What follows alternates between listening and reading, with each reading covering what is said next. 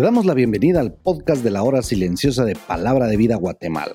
Es una gran bendición para nosotros poder compartir la palabra de Dios contigo. Te animamos a que puedas escudriñar el pasaje del día de hoy y descubras los desafíos que Dios tiene para ti.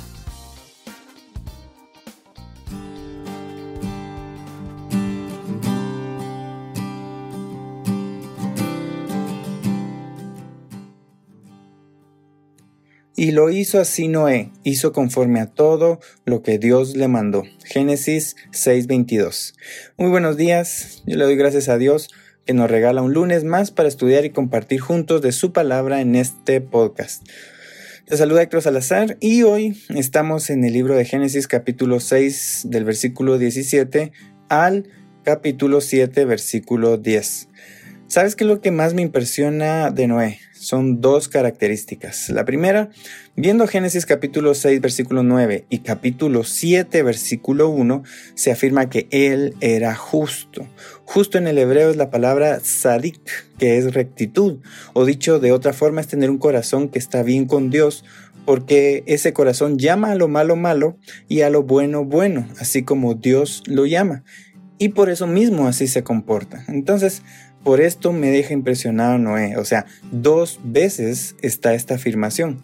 No digamos que también se dice que no era perfecto y esto aquí es que era íntegro. Vaya ejemplo que nos da a ti y a mí Noé. A lo largo de nuestra vida tenemos que luchar por ser justos.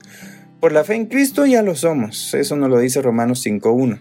Pero en nuestro diario vivir tenemos que llamar a lo malo malo y alejarnos de eso y a lo bueno bueno y hacerlo para agradar a Dios. Y no solo por esto, sino que la segunda característica de Noé es que veo en capítulo 6, versículo 22 y capítulo 7, versículo 5, que Noé hizo todo conforme a lo que Dios le mandó. En una palabra, Noé fue obediente. Esto a mí me impresiona muchísimo porque no lo está diciendo una persona, lo está diciendo Dios. Y es una afirmación justa, es una afirmación sin exageraciones. Entonces Noé era justo y obediente y por eso dice capítulo 6 versículo 18 que Dios hace un pacto con él, un acuerdo, un convenio. Le da la solución para salvarse de un juicio nunca antes visto. A mí me da por pensar que si no hubiera sido Noé, sino que hubiera sido otra persona a la que Dios le dice que construyó un arca, Noé y su familia igual se hubieran salvado. ¿Sabes por qué? Porque Noé hubiera creído en lo que Dios estaba por hacer. Dios se lo hubiera dicho directamente o Noé le hubiera creído al que estaba construyendo el arca, porque Noé había hallado gracia ante los ojos de Dios. Pero no, no había otra persona. En toda la faz de la tierra solo Noé era justo y obediente. ¿Hasta qué punto trascendió la obediencia de Noé? Bueno, no sé si sabías que Noé se menciona en ocho libros de la Biblia aparte de Génesis. Mira, para que todas las generaciones de israelitas sepan de Noé, él se menciona en Primera Crónicas 1.4. Cuando Dios le está dando evidencia de su amor a Israel, diciéndole que nunca más él va a destruir con agua la tierra, en Isaías 54.9 se menciona Noé.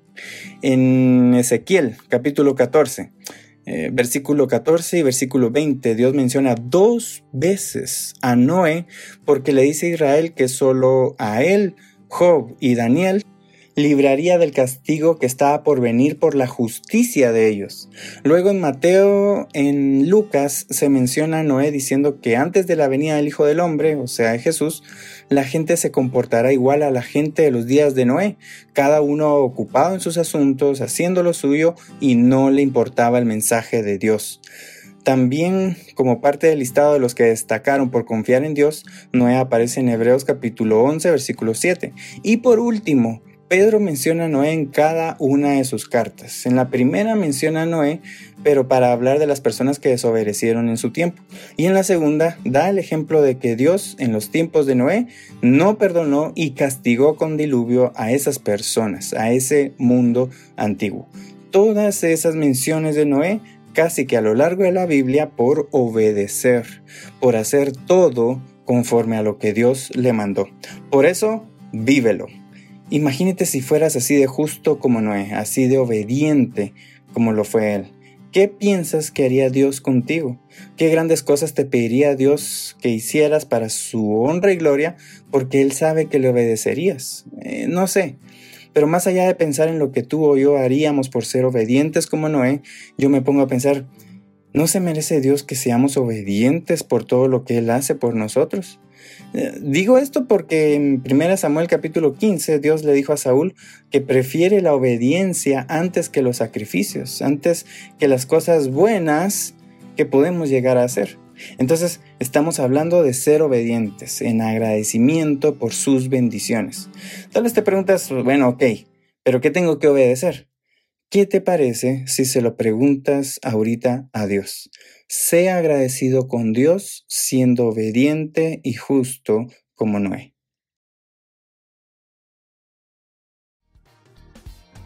Queremos animarte a que puedas compartir este podcast con tus amigos y así poder crecer juntos en el conocimiento de la palabra de Dios.